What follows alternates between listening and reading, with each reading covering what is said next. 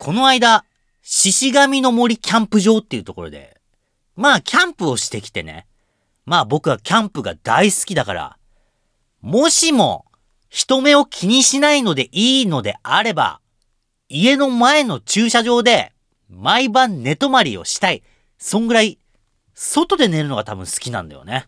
で、その獅子神の森キャンプ場っていうところに行ってきたわけなんだけれども、その道中でね、おそのさんが焼くパン屋さん、グーチョキパン店のクロワッサンを食べ、そして、天空のアトラクションラピュタで遊び、そっから獅子神の森キャンプ場に向かったんだけどさ、この一連の流れをだよ、この僕が、一回の放送で全部喋りきれると思いますか？思いません。よくみんな考えてみてよ。僕はね、シャープ3だっけな？ミッショントトノインポッシブルっていう放送回で、大阪のおばあちゃん家に遊びに行って、ホテルで一泊して、和歌山のアドベンチャーワールドに行く。このわずか10秒で説明できる話をですよ。45分かけて、しかもノンストップでジングルも一度も入れずに、喋りに喋りに喋り散らかしたわけなんだけれども、和歌山のアドベンチャーワールドにたどり着けなかったというね、大失態を起こしたことがありますから。二度とあの惨劇を繰り返さぬように、今日私、一生懸命考えました。獅子神の森キャンプ場、そして、おそのさんが焼くパン屋さんの話、全部カットします。黒猫マー君のドタバタサーカス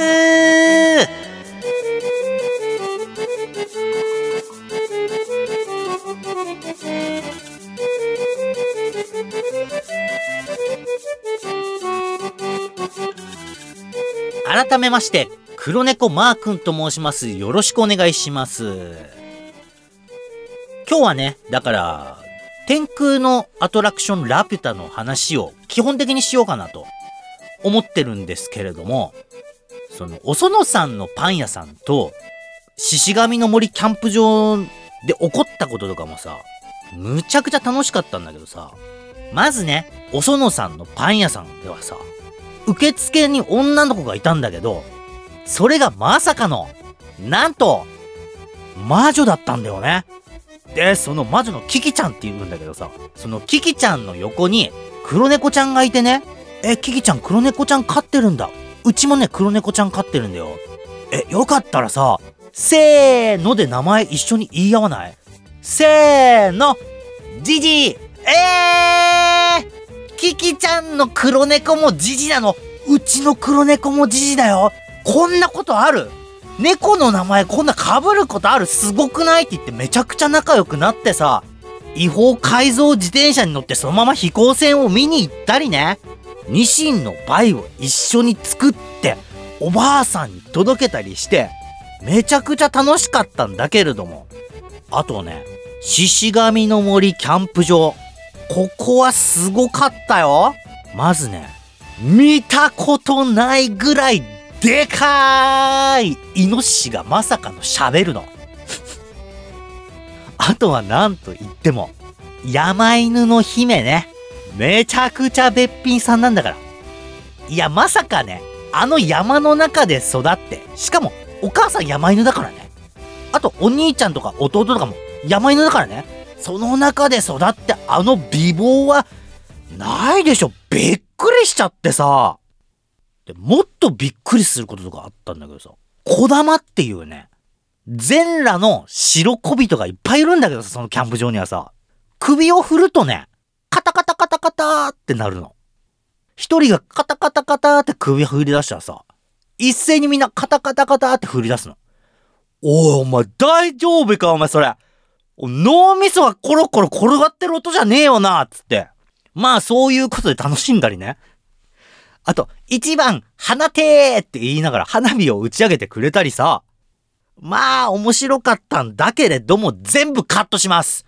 この話を事細かに僕が話していたら、3時間放送になってしまいますからね。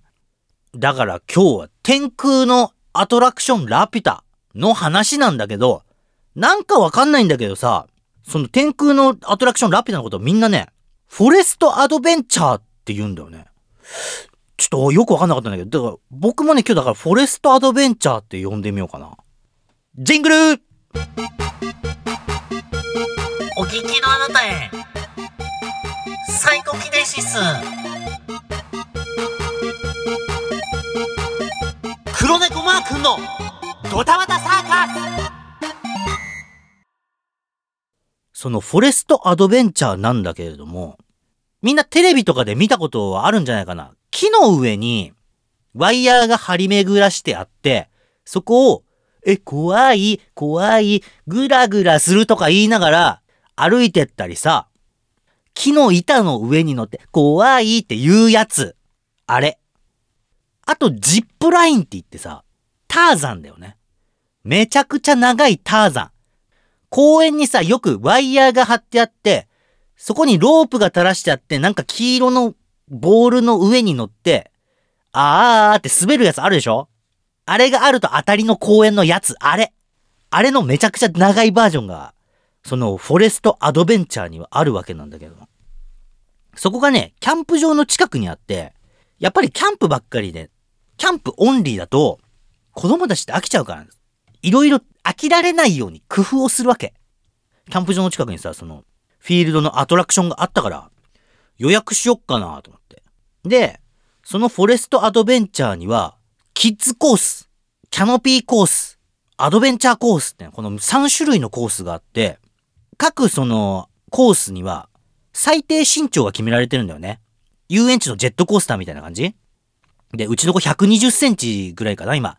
だから、その一番難しいアドベンチャーコースでは遊べずに、キャノピーコースっていうやつだったら遊べるよって感じだったから、キャノピーコース、子供2人分予約して。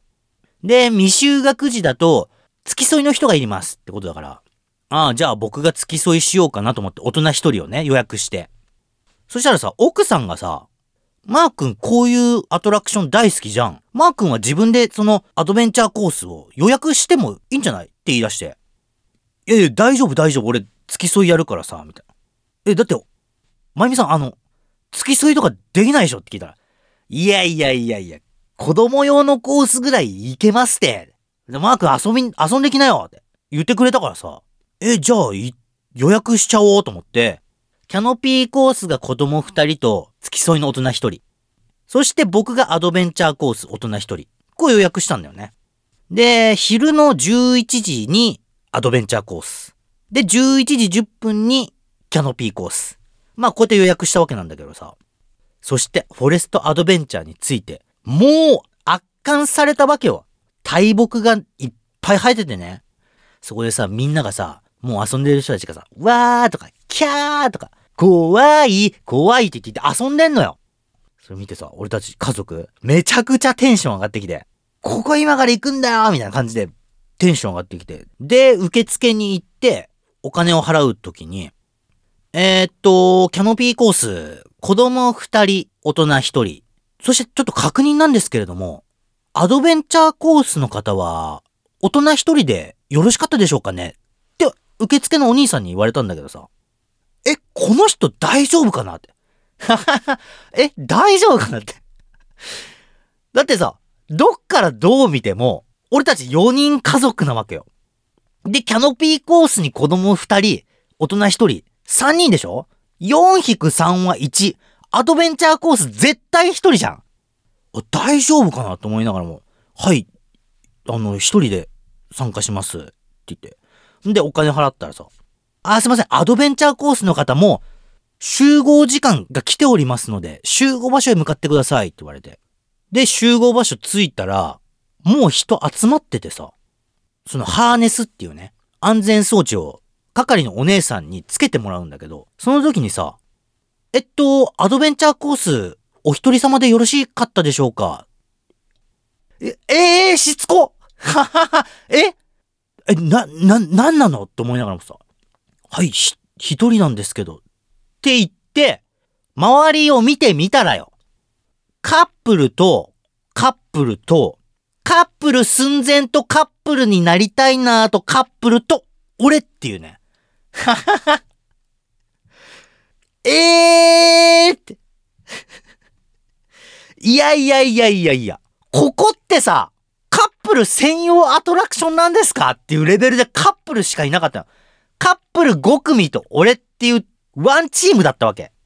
いやいやいやいや、ちょっと待ってくれよと。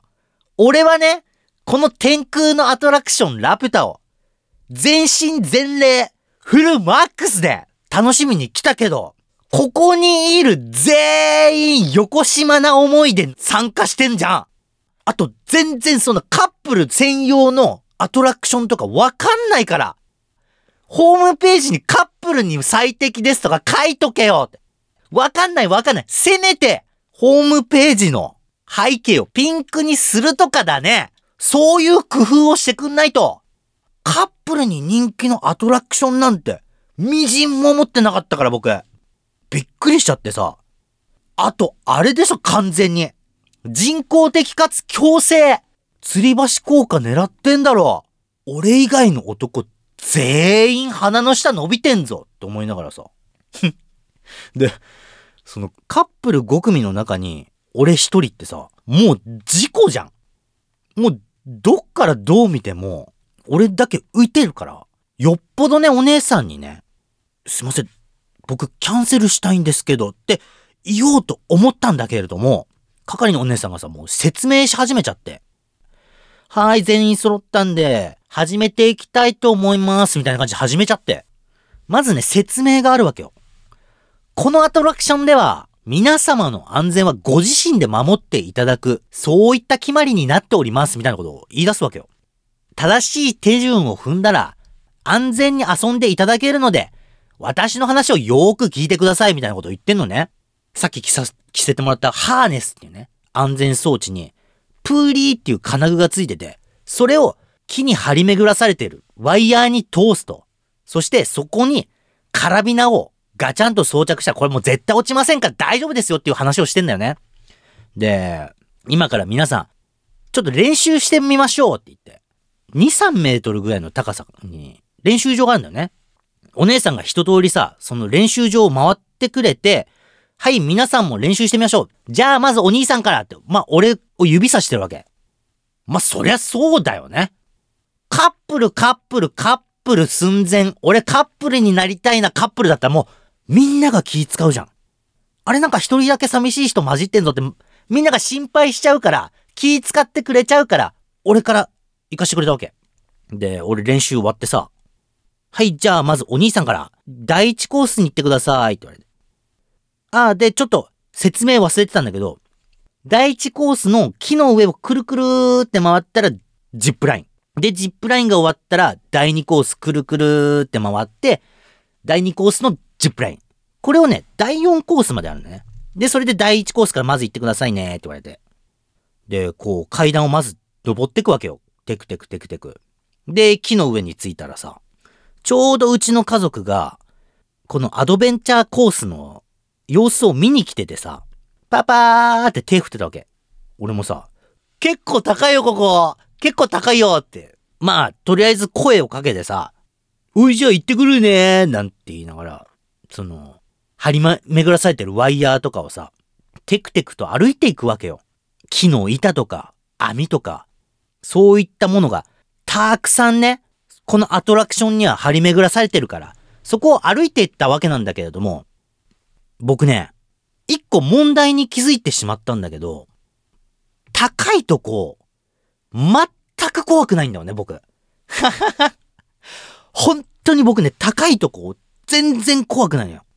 まあ確かにね、生まれ育ちがドバイのタワマンの358階のとこで生まれ育ったから、だとは思うんだけどもさ、全然高いところ怖くない上にだよ。俺元忍者じゃん。ははは。元忍者じゃん。幼少期の頃は、忍たまとしてね、忍術学園に通って、中学校ぐらいかな中面試験を受かって、かつてはホカゲを目指した程度の忍者で今ピエロじゃん。正直ね、全然足場がグラグラしないわけよ。まずね、ハーネスもカラビナもいらないんだから俺には。そそり立った大木の間をシャシャシャシャシャーともう飛びながら手裏剣投げるぐらいのことは6歳の時からできたからね。ははは。で、それこそさ、最初の方はさ、僕以外の5組のカップルさんたちね。俺待ってたんだよね、来るの。だけどさ、怖い、怖い、キャー、揺らさないでとかさ、そんな感じでめちゃくちゃ楽しんでるからさ、おのおので、くっそ遅いの。全然来ないの。で、あ、これどうしたもんかなと思って、下にいる係のお姉さんに、すいません。これって、グループの人たちって、待ってた方がいいですか？って聞いたらお姉さんが、だんだん進んじゃってくださいって言うからさ、ああ、そうなんだ。じゃあ行こう。の瞬間、もうお姉さんの視界からは消えてただろうね。アトラクションを進みまくったわけよ。だからお姉さんの視界からは消えたと思う。ふっと。は は。で、正直さ、その、高いとこも怖くないし、足場もグラグラしないからさ、あんまりさ、普通の道歩いてるのと変わんないんだよね。あと、一人だから全く盛り上がれないし。あと、これもう、勘違いしないでもらいたいんだけど、この、フォレストアドベンチャーが悪いわけじゃない。もう完全にこれ俺が悪い。俺が全然楽しみ方がわかんなくてさ、これ、どうしよう、全然楽しくないぞってなっちゃって。ははは。あっという間に第一コースのジップライン滑って。まあ、こんな感じか、みたいなね。で、その時反転しちゃってさ、ジップラインでお尻から行っちゃったんだけど。で、戻ってったらお,、ね、お姉さんに、えー、めちゃくちゃ早いですね。え、第二コースどうぞ、みたいな感じで言われて。第二コースも全く一緒なんだよね。ズバババババババって進んでって。そしたら第二コースの途中で、難易度が高いコースと難易度が低いコースに、一瞬だけ分かれるみたいな、そういうコースがあってさ、そこでグループの人とぶつかっちゃって、追いついちゃって、うわ、追いついちゃったじゃんって思ったんだけど、アドベンチャーコースで初めて見た。カップルじゃない人たちだったんだね。親子連れ。お父さんがね、多分、40、40ちょいぐらいの方で、まあ、だいぶ滑腹がいいタイプのね、方で、娘さんが多分140センチギリギリなんじゃないかなっていうぐらいの小学校の高学年ぐらいの娘さん。で、お父さんが難易度が高い方。娘さんが難易度が低い方に分かれてたんだけどさ。お父さんもグラングラン全然進めてないからい揺れててさ。で、娘さんもさ、2、3歩踏み出してはいるんだけども、完全に足がすくんじゃってるんだよね。だけどお父さんさ、自分で必死だから、娘さんがもう足すくんじゃってんの気づいてないみたいな感じだったからさ。その、怖い、怖いとかじゃなくて、本当に怖がってる。ガクブル。で、娘さんにさ、大丈夫？って聞いてみたんだよ、俺が。そしたら、こっちを振り向けるわけもなく、うんうんうんとうなずくだけみたいな。だからもうここは俺が助けてやろうかなと思って。お姉ちゃんお姉ちゃん今ね、木の上に立ってるでしょ？これちょっと細くて怖いかもしれないけど、ワイヤーの上に立ってみな。ワイヤーの上のが多分安定してるからね。で、その次の一歩も木の上を無視してワイヤーの上歩いてみな。ってアドバイスをしたらさ、お姉ちゃんそれを守ってくれて、スタスタ歩いてったわけよ。で、お父さんもさ、必死になってその難易度高いコースを進んでって、娘さんと合流してね。で、そのすぐ後ろをさ、俺がついてっちゃったらさ、なんか焦らせてるみたいでやらしいなと思って。木の上でだいぶ時間を潰したわけ。で、また出発したんだけどさ、速攻また追いついちゃって。お姉ちゃんがね、また苦戦してんだよね。で、それを俺とお父さんが順番待ちしてる時にさ、お父さんから喋りかけてくれて、すいません、さっきは娘助けてもらっちゃったみたいで、ありがとうございますって言われたんだけどさ、いやいやいや、全然大丈夫ですよ。気にしないでください。全然大丈夫ですよ。って言ってる間もさ、娘さん怖くて動けなくなっちゃってるからさ。また俺が、お姉ちゃんお姉ちゃんあのね、プーリーから出てるワイヤーを持つよりも、上に張り巡らされてるワイヤー持ってみなって教えたらさ、やっぱスイスイ進めるんだよね。で、どんどんアトラクションを進めてってさ、お父さんとかにもさ、お父さんお父さんお父さん。手からまず出すと、体勢崩れちゃうからさ。足から出してた方がいいぞ。足出して手は持ってくっていう感じにした方が、多分進めると思いますよ。って言ったら。お父さんからさ、わーありがとうございますなんて言われちゃったりしてね。超楽しいじゃん やっと楽しいじゃん、これこれこれこれこれ。この楽しさを僕は求めていたわけですよ。ようやく楽しいじゃん。で、第2コースのさ、ジップラインですよ。それを娘さんがシャーっと滑り、お父さんが滑り、そして俺が滑る。これ二人待っててくれたからね。俺が終わるまで。そんで、第3コースに向かうまで。ちょっと歩くんだよね。そこでもさ、お父さんたちどこから見えたんですか？とかね。ワイワイ結構盛り上がってさ。第3コース、超楽しみじゃん、これ。やっと楽しめるわよかったで、お父さんたちにもさ、僕今日アドベンチャーコース一人で、ようやく人と喋れてすっげえ僕楽しいっすわ。みたいなね。ワイワイ喋りながらさ、第3コース、よし、行きましょうかってなった時に、お父さんに、あ、お兄さんお先にどうぞって言われて。え？いや、お兄さん上手くて早いからうち迷惑かけちゃうんで、どうぞどうぞ、先行ってくださいって言われてさ。いやいや、違うのよ、お父さん。お父さん違うの違うの。俺はこれが楽しかったんだから。なんなら今日一番楽しかったんだからね、お父さん。お父さん、娘さん、僕、この三人でラピュタ見つけに行きましょうよっていう寸前だったんだよ。この三人で力を合わせたら、リューノスだって怖くないじゃないですか。一緒に行きましょうよって気持ちだったんだけど、ここでさ、俺がさ、いやいやいや、僕、お二人についていくから大丈夫ですよって言ったらマジでただの変質者じゃん。ははは。だからもう泣く泣くよ。泣く泣く。じゃあお先に失礼しますって。ドタバタドタバタサーカ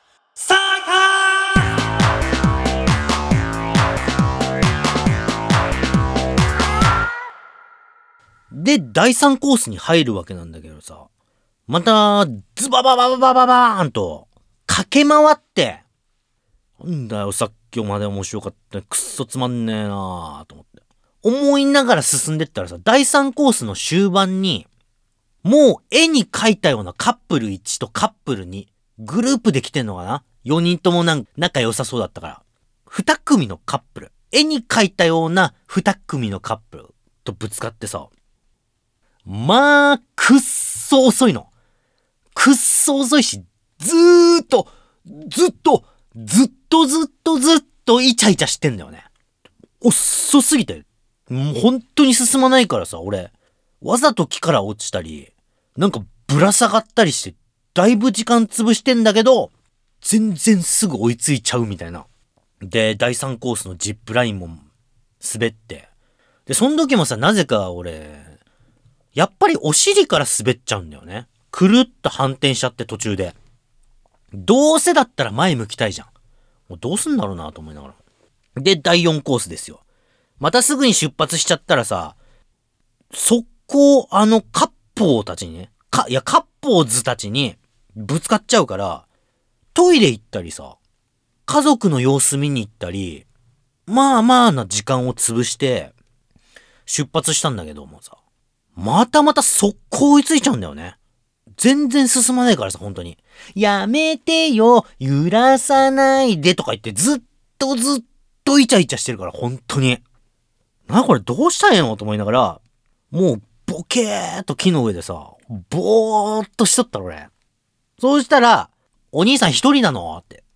木の上にいる係のお姉さんに喋りかけられて。いや、えらいフレンドリーなお姉さんだなと思いながら。あ、家族で来たんですけれども、僕以外はキャノピーコースで今楽しんでますって言ったら。あ、そうなんだ、みたいな感じだったからさ。あ、ちょうどいいなと思って。僕ね、ジップライン、あれ惜しいから全部落ちちゃうんですよ。くるっと反転して。なんかいい方法ないっすかね？って聞いたらさ。ああ、いい方法あるよあるある。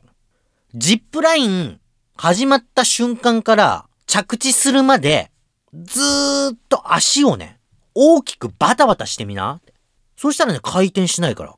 空中をね、走る感じで、バタバタするんだけど、思いっきりだよ。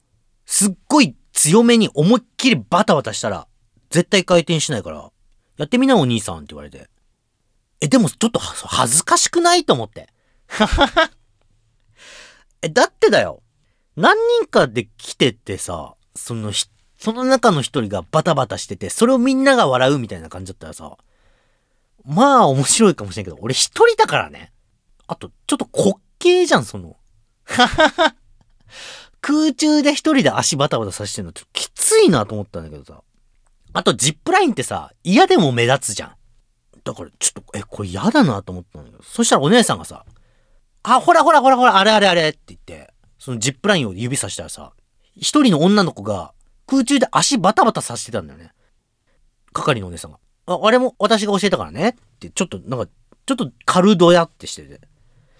うん。いやー、ちょっと恥ずかしいっていうか、なんか、なんか嫌だけど、もう最後だし、やってみよっかなと思って俺。で、またコース進んでてさ、知らない二組のカップルのイチャイチャを強制的に見学させられながらも、最後のジップラインが来て、うーん、もうやるしかねえなと思って、バタバタやるしかねえなと思って、足を思いっきりバタバタさせたらいいんでしょ？よーし、行くぞーって気合入れて、ぴょんってジャンプして、バタバタバタバタって足振ってみたの。足を動かしてみた。空中で走る感じで動かしてみた。そしたらさ、もう、俺には理由がわかんない。理由がなぜかはわかんない。俺がロベルト・カルロスの再来で、黄金の左のキック力が、とてつもなく強いからかもしれない。くるくるくるって、体が回り始めちゃってさ。え、え、え、お姉さん、さっきと言ってること違くない？と思ったんだけども、あ、そうだそうだそうだ。思いっきり強くだったと思って、足のバタバタの力をさ、強めてみたら、ただただ回転の速度が上がっただけだったんだよね。え、ちょっとおかしいおかしいおかしいと思って。くるくるくるくるって本当に回転しだしちゃってさ。僕はね、高いとこも平気だし、暗いとこも、そして狭いとことかも全然平気なんだけども、回転系だけ点でダメだね。はは。全然ダメだ。多分ね、三半規管が敏感すぎるんだろうね。メリーゴーランドでさえ酔って吐きそうになるぐらい、本当に回転ダメなんだよ俺。くるくるくるくるって空中でさ、ほんとジップライン中、回り始めちゃってるから、いちょ、これやばい死ぬぞと思って、バタバタをやめたのよ、もう。そうしたらさ、あのフィギュアスケートで足を閉じたら回転がくるくるくるくるくるっていきなり速くなるやつあるでしょ？まさにあれと全く同じ状況になっちゃってさ、回転の速度がむちゃくちゃ増したんだよ。くるくるくるくるくるくるくるって、めちゃくちゃ回転速くなっちゃって。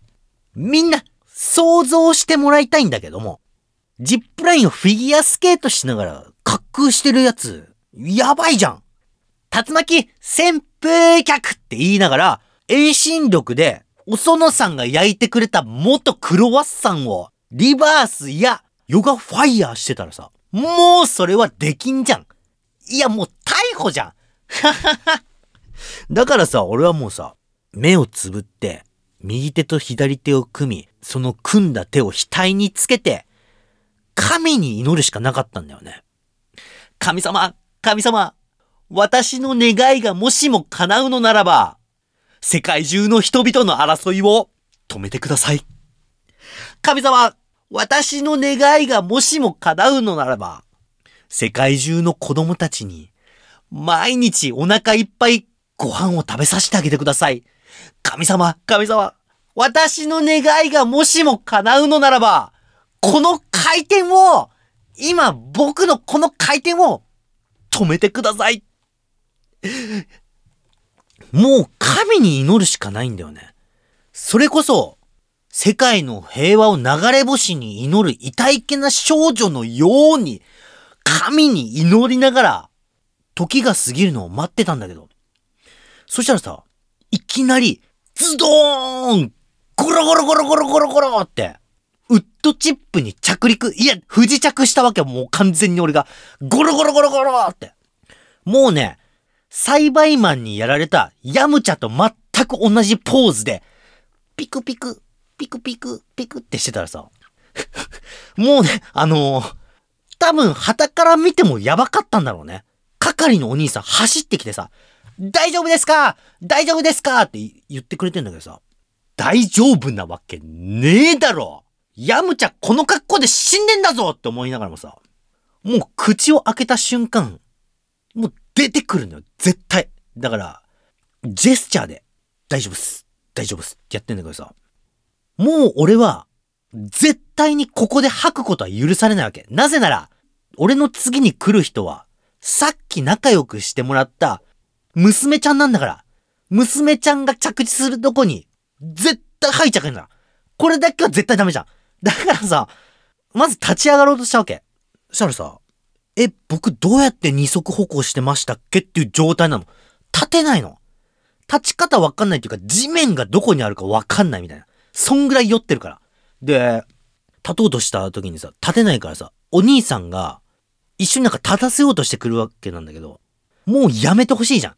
だけど、ジェスチャーじゃ全然伝わんなかったからさ、腹話術でね、大丈夫です。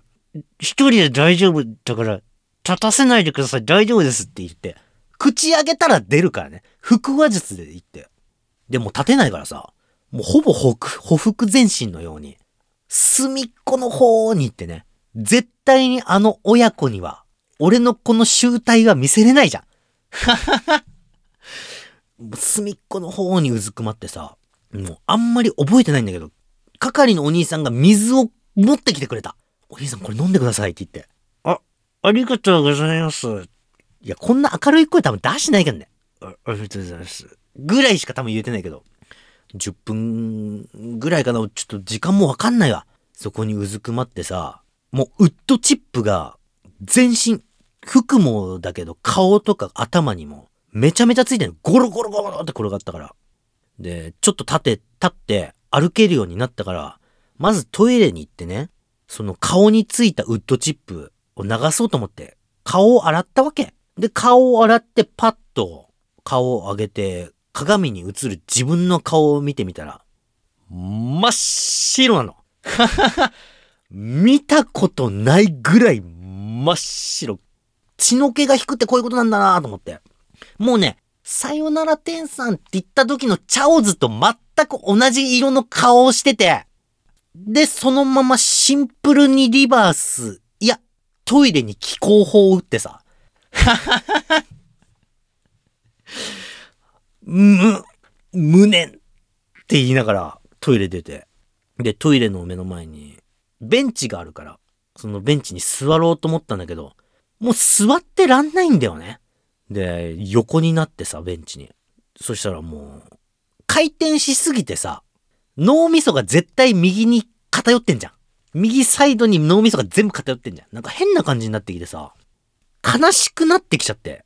ベンチで横になりながらしくしく泣いてね。もう帰りたいよ。もうやだよって泣いてて。係のお兄さんとお姉さんびっくりしただろうね。いや多分ドン引きしたと思う。誰も何にも話しかけてくれなかったから。で、ふーふーって泣いててさ。そしたら家族が、その、キャノピーコースが終わったんだろうね。俺のこと探し出してくれって。びっくりしただろうね。あんなに意気揚々と出てった男がだよ。今ベンチで横になって、泥だらけで泣いてんだから。いやいや、これもうさっきも言ったけど、これ、フォレストアドベンチャーが悪いわけじゃない。本当にあそこはいい施設。俺が100%悪かった。で、もうなんかね、もう、正直あの、キャンプ中とかも引きずってんだよね。おっこと主様が2匹に見えたから、俺には。もう終わろう。終わろう。この番組では、ツイッターで、ハッシュタグ、カタカナでドタバタサーカス、リアクションをお待ちしております。いや、てかさ、その、話しながらやっぱりさ、頭の中のムービーを見ながら喋るわけじゃん、これ。僕はそうなんだけど、なんか酔ってきた。気持ち悪くなってきた。それでは皆さんまた来週。せーの皆さんさようなら